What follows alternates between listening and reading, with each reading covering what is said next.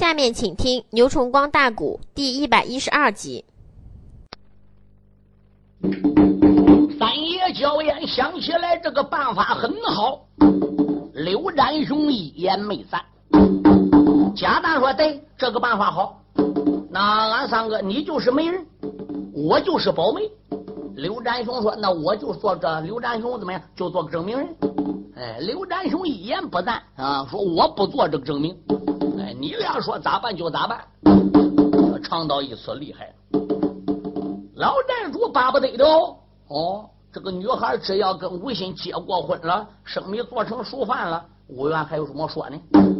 嗯，吴昕说：“俺三叔这样做能好吗？”焦岩说：“没有事儿，一切包搁我身上了。要有事儿，这个高山上边个拽老味儿，杀猪宰羊，两个人参天拜地，嗯，拜过了父母，进入了洞房，顶到第二天天亮。”天一亮，赶一用过早饭了，焦烟就说了：“月英啊，什么山三叔？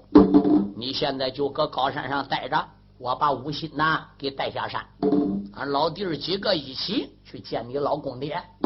多会儿叫人来到你黑风岭上打招呼了，叫你进营了，你多会儿再去。”李月英说：“哦，俺三叔，你见俺公爹，无论如何你要好说，放心吧，只要有你三叔交烟了，保险没有问题。”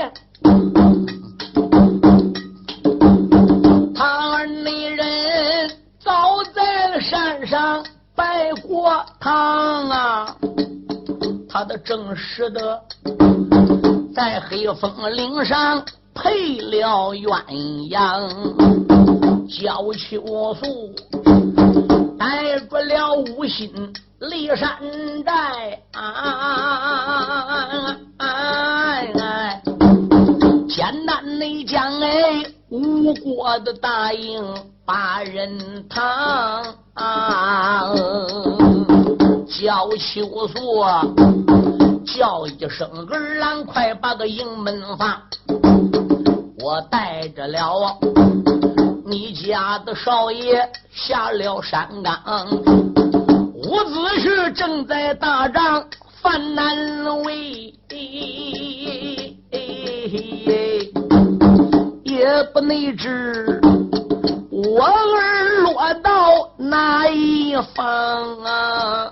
啊昨日里战场去走马，据听说和那个丫头比刀枪，那丫头两军的阵前败了阵，所以当时落了荒。我儿无心随后赶呐。难道你说那个丫头定计狂啊啊！没办法，我请俺二位的老师把阴阳算呐。他到你说大营里失落了八卦好阴阳啊！这时候三爷交烟。把个帐篷进了，身后门边还有战兄二排行，紧接着来了英雄叫贾丹，还有那骄子无心随在后方。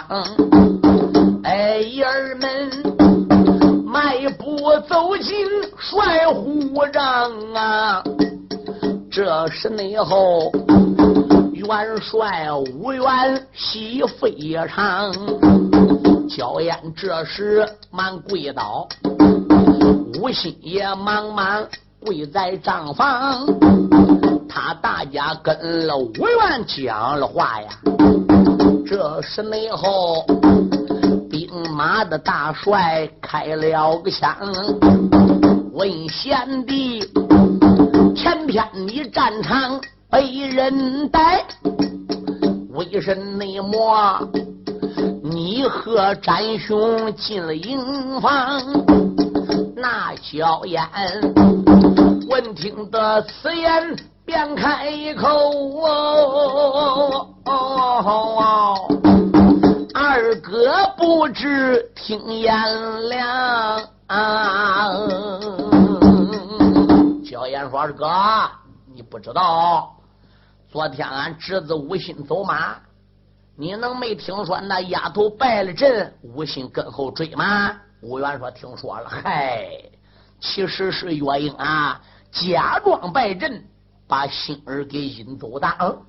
吴元说：“他目的为何？”嗨，人师傅武当圣母说了。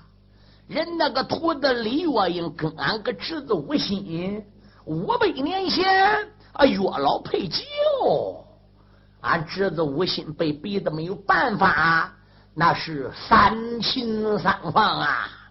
最后虽然软打了枪，同意收下他，可是孩子还是害怕军阀举棋不定，没有办法不上黑风山上找我的吗？你看，两个孩子不定心，二哥嘞，俺这跟姓李家没有关系喽。两个孩子敢一定终身了，那说明俺跟他姓李的这都有关系了，这就是亲戚了。两个孩子到牢房把俺老弟儿仨就给请出来了。孩子把原情约理一字没撂的全部跟我讲，我当时就说了：你爹虽然不在场。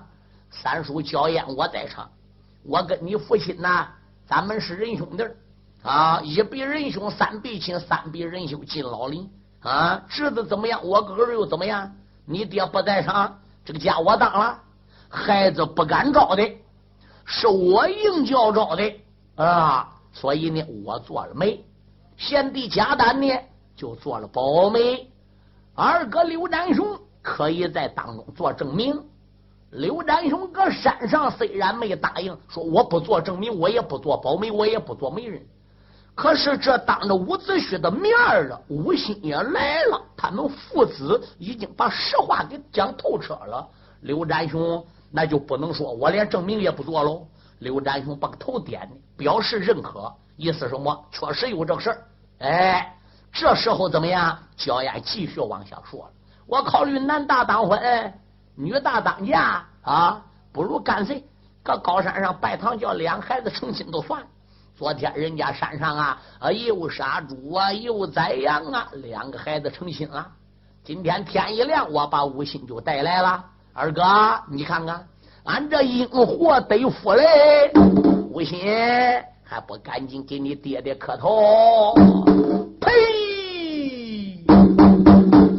魏元帅听到这里是怒火上撞，焦烟啊哈！焦烟，小孩子年轻不懂，我定的军法六十四斩是在姑苏府没出兵的时候，五教场我一条一条都已经叫人读过了。你等于是明知故犯，纵子行凶。他是你的侄子，就是你的儿。你焦烟也不应该硬当这个家。来人哟，把焦烟这个毒烟东西立即给我摁倒，重揍四十军棍。两边哈啦一声，把焦烟按倒，一五一十，十五二十，乒乒乓乓揍四十关哟。二哥留下啊啊！焦烟给揍鬼仙，那是真揍。这个贾丹没多说多少话。呃，仅仅只说句把两句，起到证明的作用。焦烟给事整个揽身上，说他当家，他卖老二的，五元不揍他们。再者来说，贾丹还是五元的小孩舅舅，又能好意思飘零去打他家舅舅们？嗯，刘占雄搁一边深舌的心腹怎么样？嘿，我知道他难缠，我知道他就认死理儿。几次我都已经领教过了，我知道当这个媒当不出好道德了，怎么样？我要当媒，我都得挨着。两边把焦烟四十棍打的受伤了，来人哟，把小冤家吴心给我绑到外边，推出斩首。好一那个山无子胥。四十内棍，打的个娇艳没智力，军装内住，绑起了上街金统帅，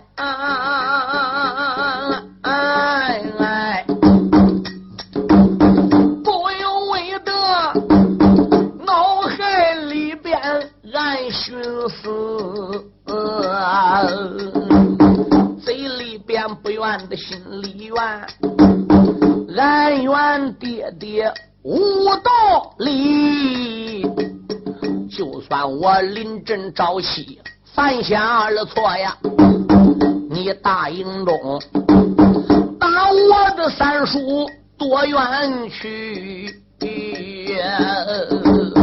又朝着高山的上边点点香啊，暗暗都盼我的妻，你逼着我黑风的岭上终身定，这一会儿气作春风，肉作泥。死了我无心的倒罢了，撇下你丹桂开花冷气气，压下你了啊！金童的大帅心难过，他回来再说二爷伍子胥，吩咐声两边。快打炮！啊！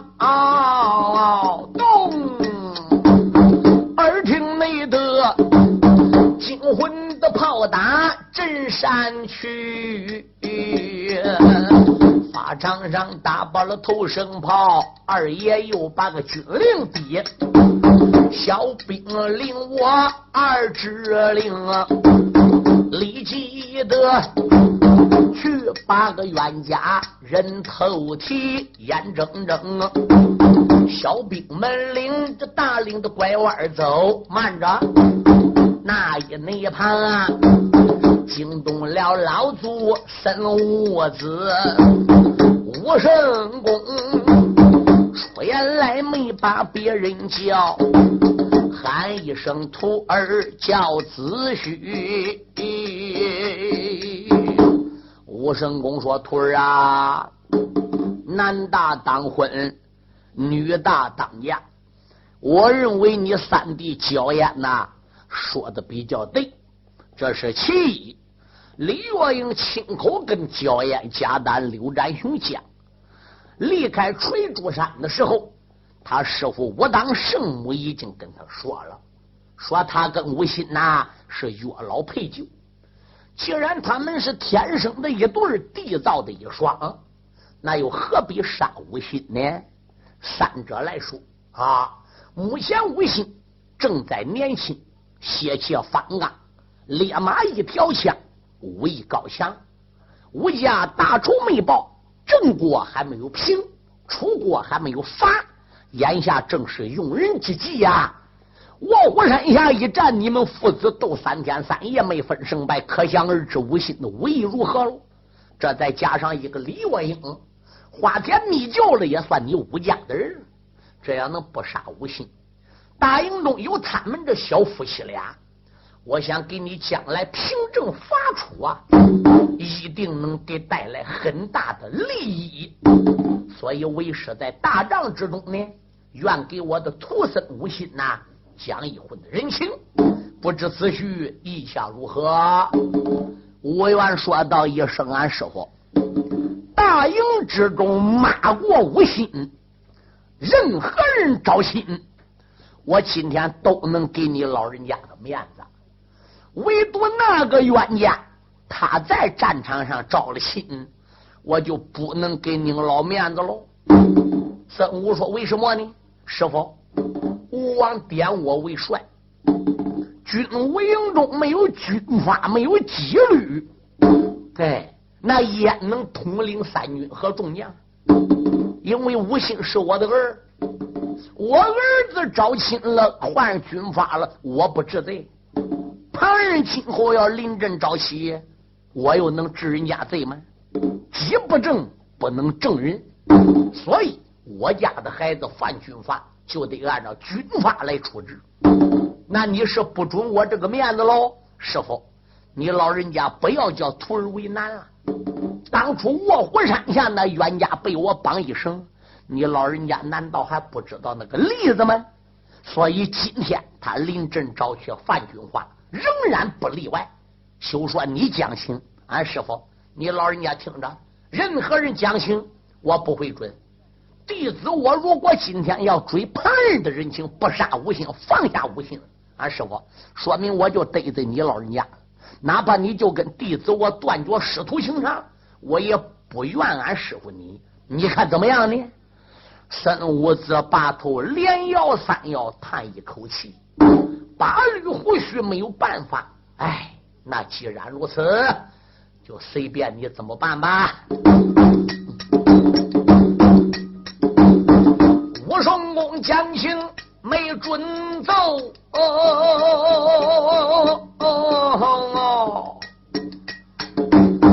第二声追魂的大炮鬼神愁，何扎内扎也没惊动哪一个呀？这是内后，三爷五通又开口，三老内大帐的之中忙报完，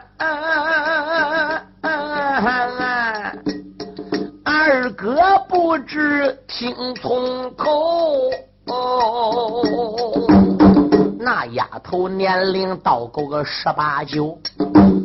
小侄早已超过二十秋，常言内说，男大的当婚，女大嫁哟。要依我说，不必去斩无心的头，这件事儿要被那山上的女子她知道啊。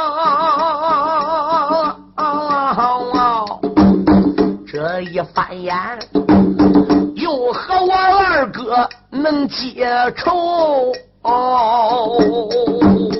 二哥啦，你不如收我两眼全喽！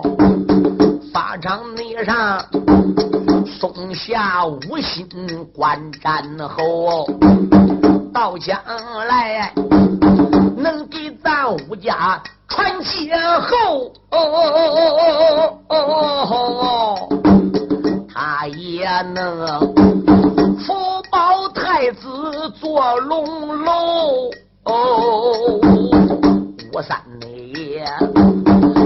如此的这般讲出了口，伍子胥才一阵阵的皱眉头。出言来没把别人叫三弟，你不知听根由。三弟，不要再多说了。俺师傅讲情我都没有准，你悟通来讲情，哥我又能准吗？冤家在湖泊里招着亲，他连大营都没进，连我个招呼都没打，他直接就跟这丫头上山了。三弟，这叫什么？嗯？你跟他见面，两下谈好了也定了。你要都把他先领来我大营里来，要么就打发丫头回山，你自己回来跟我讲明。这都已经搁山上拜过堂了，结过婚了，生米做成熟饭了，这才想起来到大营里来见我。哎，你说二哥我能不生气吗？他能不是我手下的将？他能不是我的儿？那旁的狼虎众将要都像这样目无军花，眼中没有元帅，我这大营里边也乱套喽。嗯，于是我家的孩子，越得拿军法来约束他。不要多说了，全当我没有这个儿子的。吴王姬光来讲情，没准；出太子芈胜来讲情，没准；文圣人孔丘、孔洞你讲情，没准。其他的狼虎众将也有不少张个张个来讲情的，哎，还有不少到底一句话没说出来，来伍子胥吞痰吐沫，不，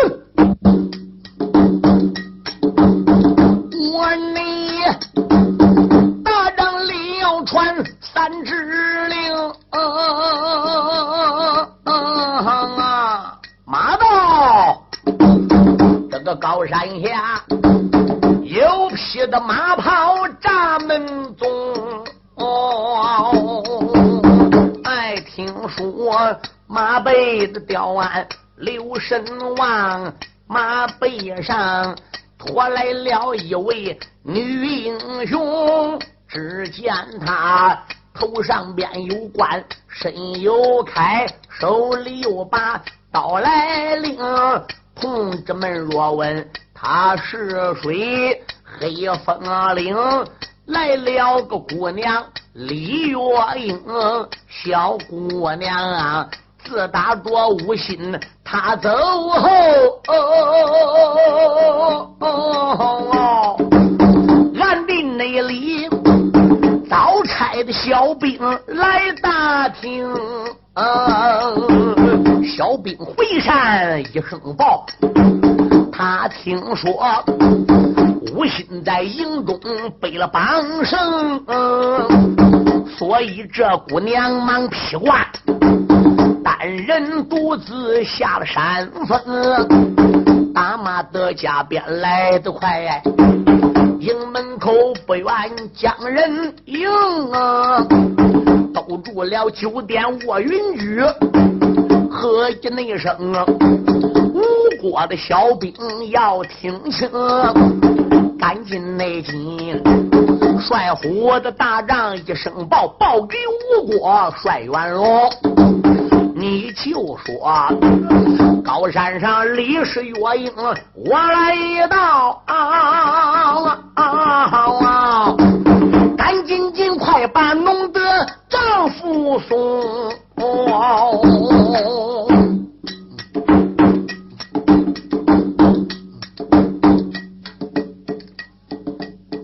小姑娘，营门的口前讲一遍。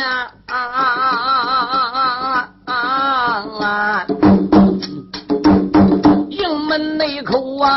早已惊动报事官。帅虎内张报给了子婿大元帅哟。丧门内帅，手腕的上边虎目翻，牙关的紧咬眉头走，连把那个胆大的丫头骂一番。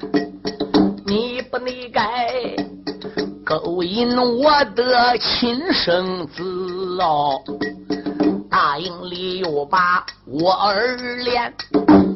连累的娇艳被棍打，这一次最不该堵住营门前。什么人能领着本帅一指令，走马出力大营盘，能把个丫头来擒住？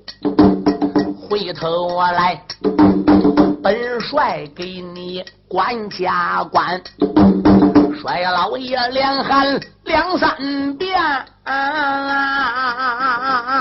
啊啊所有的人也没有一个把话谈。众将们搁大帐里没有一个领令去走马逮李月英。为什么现在的众将被伍子胥这个军阀给约束的？众将们对五元四府啊，好像是有点意见。卧虎山下，你帮五心那么多人求情，你没准。最后刘占雄一死相逼，你才饶了五心。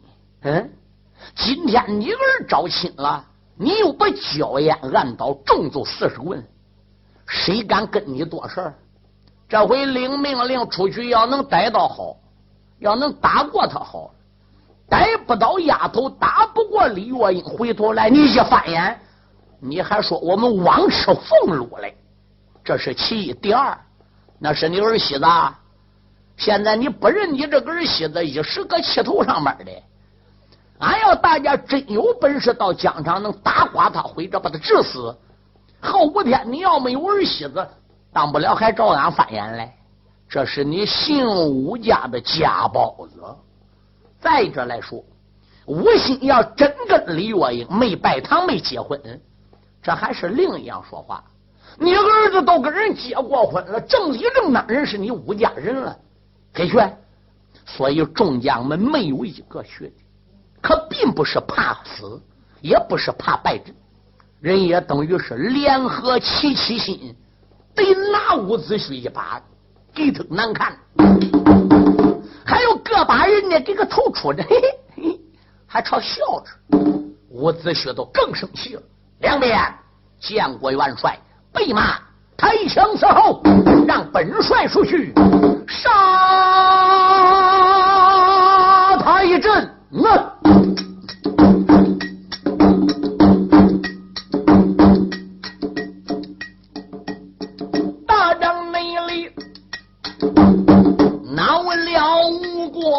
帅赵涛？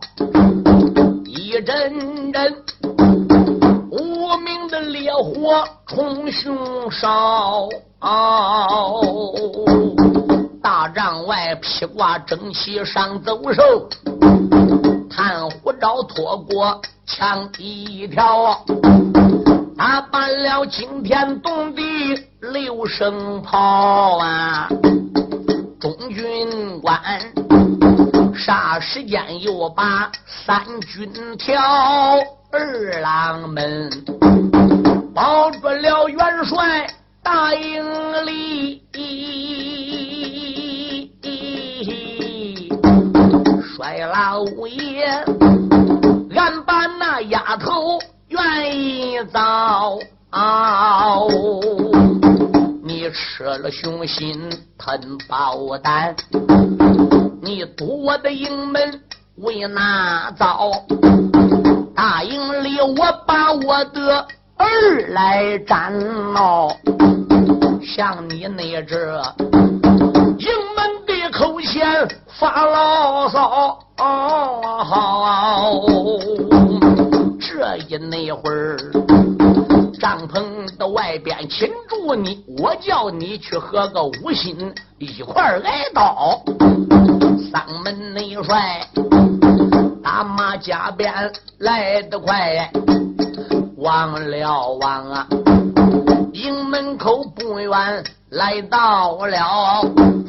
一声的吼喊雷震耳，黄毛的丫头且听着，姑娘应声仔细望啊，这个营门里许多的儿郎闹吵吵，中军得过来五爪的小白龙，马身上坐着一将过不恼。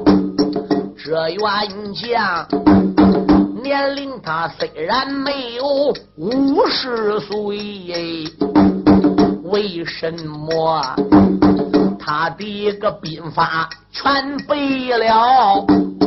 难道说这就是吴国兵马帅？要不然啊，为什么六声炮响震天草？若是我的公爹到啊，我懂得上前施礼把花苗。小姑娘只说的上前来施礼的，帅老爷骂一声丫头，且听着，你可是高山上边的李月英？姑娘说。我正是李家女多娇，老将军今日临阵是哪一位？你可能来得晚辈说根苗。元帅说：“我名就叫伍子胥，小姑娘马身抱拳弯下了腰。”公爹，你在上，哎，我在下呀。儿媳我给你施礼来到了，问公爹，我丈夫犯下什么错？据听你说，你帮起了少帅去开刀，所以我营门口才叫小兵报啊，我不该。招扰了公爹老年高，那姑娘啊，把公爹公爹喊了几遍。丧门帅一阵阵的皱眉毛啊，啊，丫头啦，你本是没出闺阁的蓝黄女，为甚内么偏把我儿无心招？那冤家临阵招妻犯下个罪，所以你才绑起了冤家去开刀。姑娘说：“受爷恩师点化我，做媒的本是俺三叔，他姓焦。昨晚上啊。”我与少帅拜了天地，我这才亲自到吴营走一遭。帅越听得越好恼，手里边抓住了枪一条，喝一声：“丫头的，赶紧滚！要不那然啊！”我叫你生命付阴曹，他说着脑来带着怒，一条枪对准姑娘女多娇，小姑娘连躲三枪没招架呀，这个第四枪惹的个姑娘皱了眉梢。万般也出在无邪奈，趁手才把兵人捞，接住内了。三门帅兵人往外夹，嘡兵人的脚下火光飘。老公爹他和儿媳交了战呐，身背以后。二郎三军闹吵吵，这个说我家的老爷本领好啊，那个说少奶奶一口大刀本领高，这一个说我家的元帅经验广，那个没说人仙山之上操过枪刀。他爷儿俩来往大战二十趟，小姑娘伸手也取出宝龟巢，一阵阵炉子灵文念出了口啊，那桩内宝，两军的阵前换光好啊，喊一声元帅，你的少抖威。我看你本领倒能有多高？今个那天，你无缘真正本领好啊！你可能把我的宝贝招？伍子胥山木一瞟眼儿，贼说不怕炸空猫。万一是栽在丫头的手，大众的之下要丢脑。帅老爷万般无邪奈呀，我回来自己马龙角，可是他催马转脸晚一步，才被那坤先生马背吊鞍绑得牢。光叮咚一头栽下马呀，这个李姑娘手中端着一口的刀。东镇头那些小兵往上闯，站住！谁要动？你家的元帅命报销！伍子胥被姑娘的捆先生困倒，这是儿媳妇给老公婆的。你说伍子胥可丢坏了，无地自容。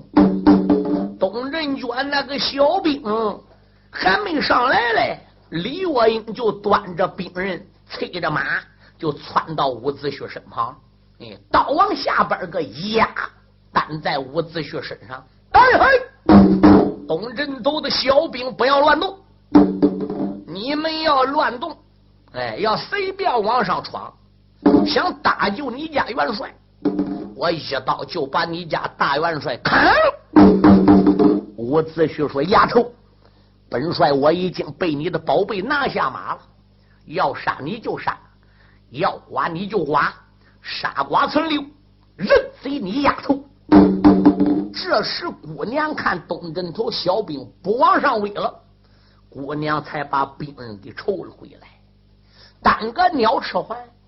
李月英这个时候坐个马身上一抱拳，喊道一声：“吴老元帅，我的公爹呀！”住手，丫头，要杀你就杀你，不要喊我公爹。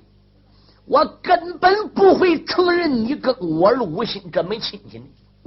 那个冤家，我绑起来三包打两包，我还没捞到杀来。我能认这个亲戚？你喊我，我能理你吗？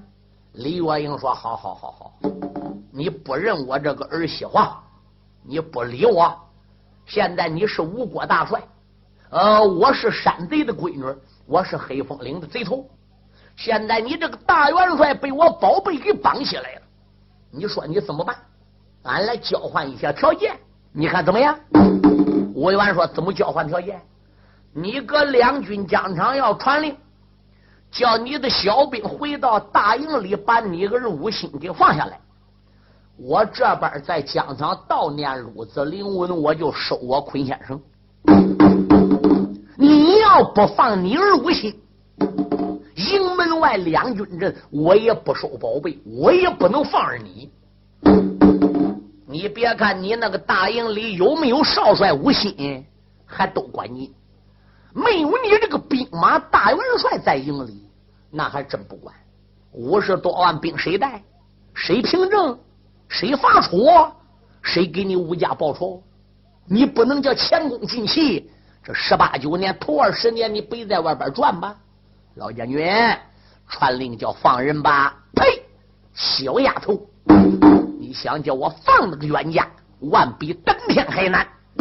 好，那你要不放他，我现在就把你带上高山。姑娘就自己来，身背后没有病。连贴身丫鬟他就没带来，但是要想把武元带上山，那得自己下马呀。李月英就说了：“那既然你要不放你儿，我现在就要亲自把你押上山了。”武元说：“你就是把我押上山，老夫我也不服你的。今天个两军疆场虽然败给你手，再给你手，但是我不承认你丫头比我高。”嗯，李元英说：“此话怎么讲？”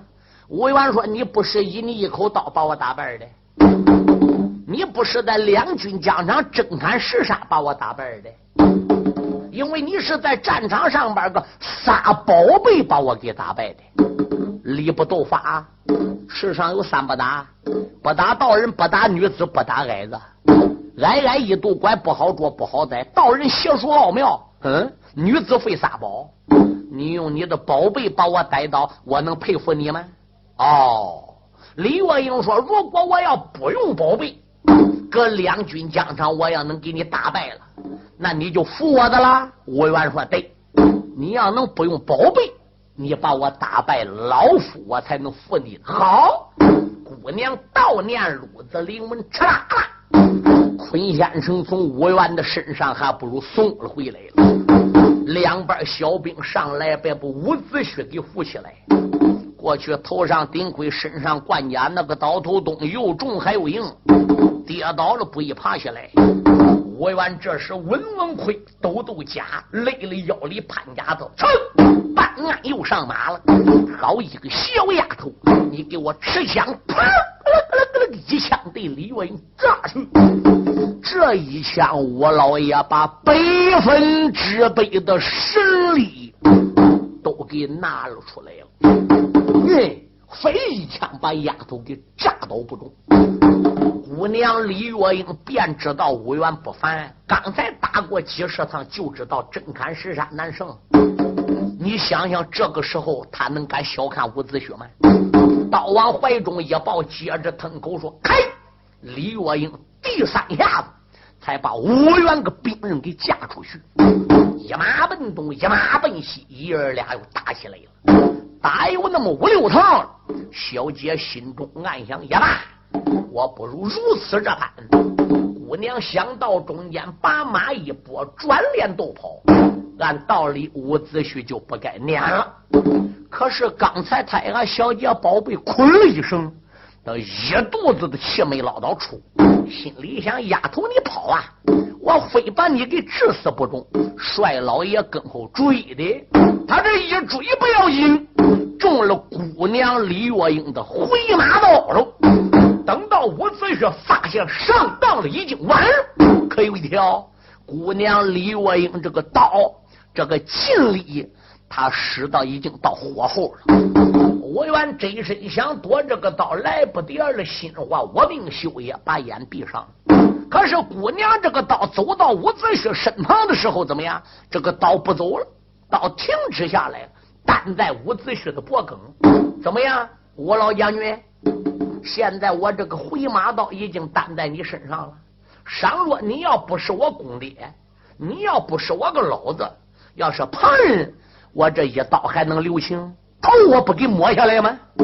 伍子胥一看看，头一次挨人拿下吗？第二次中了小丫头鬼道子了，到单婆脖梗了，那还有什么说呢？可是伍子胥这一口气没有发出啊，眼珠子一转，气上心来。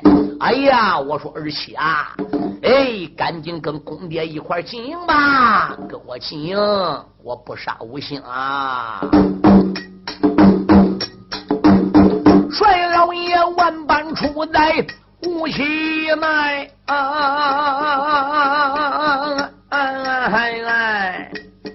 满心眼定了巧计，做了安排，哎哎哎，把马一圈回营转，这个身后边啊，又来了月英女巡差，伍子胥一看姑娘。大营进脑，脑海内里一阵阵的暗香猜，嘴里边不愿，心里愿，愿意那声胆大的丫头理不该，七仙枪放宝把我带，回马到后来有的使出来。这一那次，我闻讯之计来夸你大营中，我叫你狗咬血者当时的灾。吴元帅他正然思索来得快，帅虎帐不远，牧迟来喊一声岳英，快下马。跟本帅撒麦的脚踪进帐来，小兵们们带去了姑娘能行的马呀，所以才迈步跟着挂印的财爷，刚刚才来到帅府帐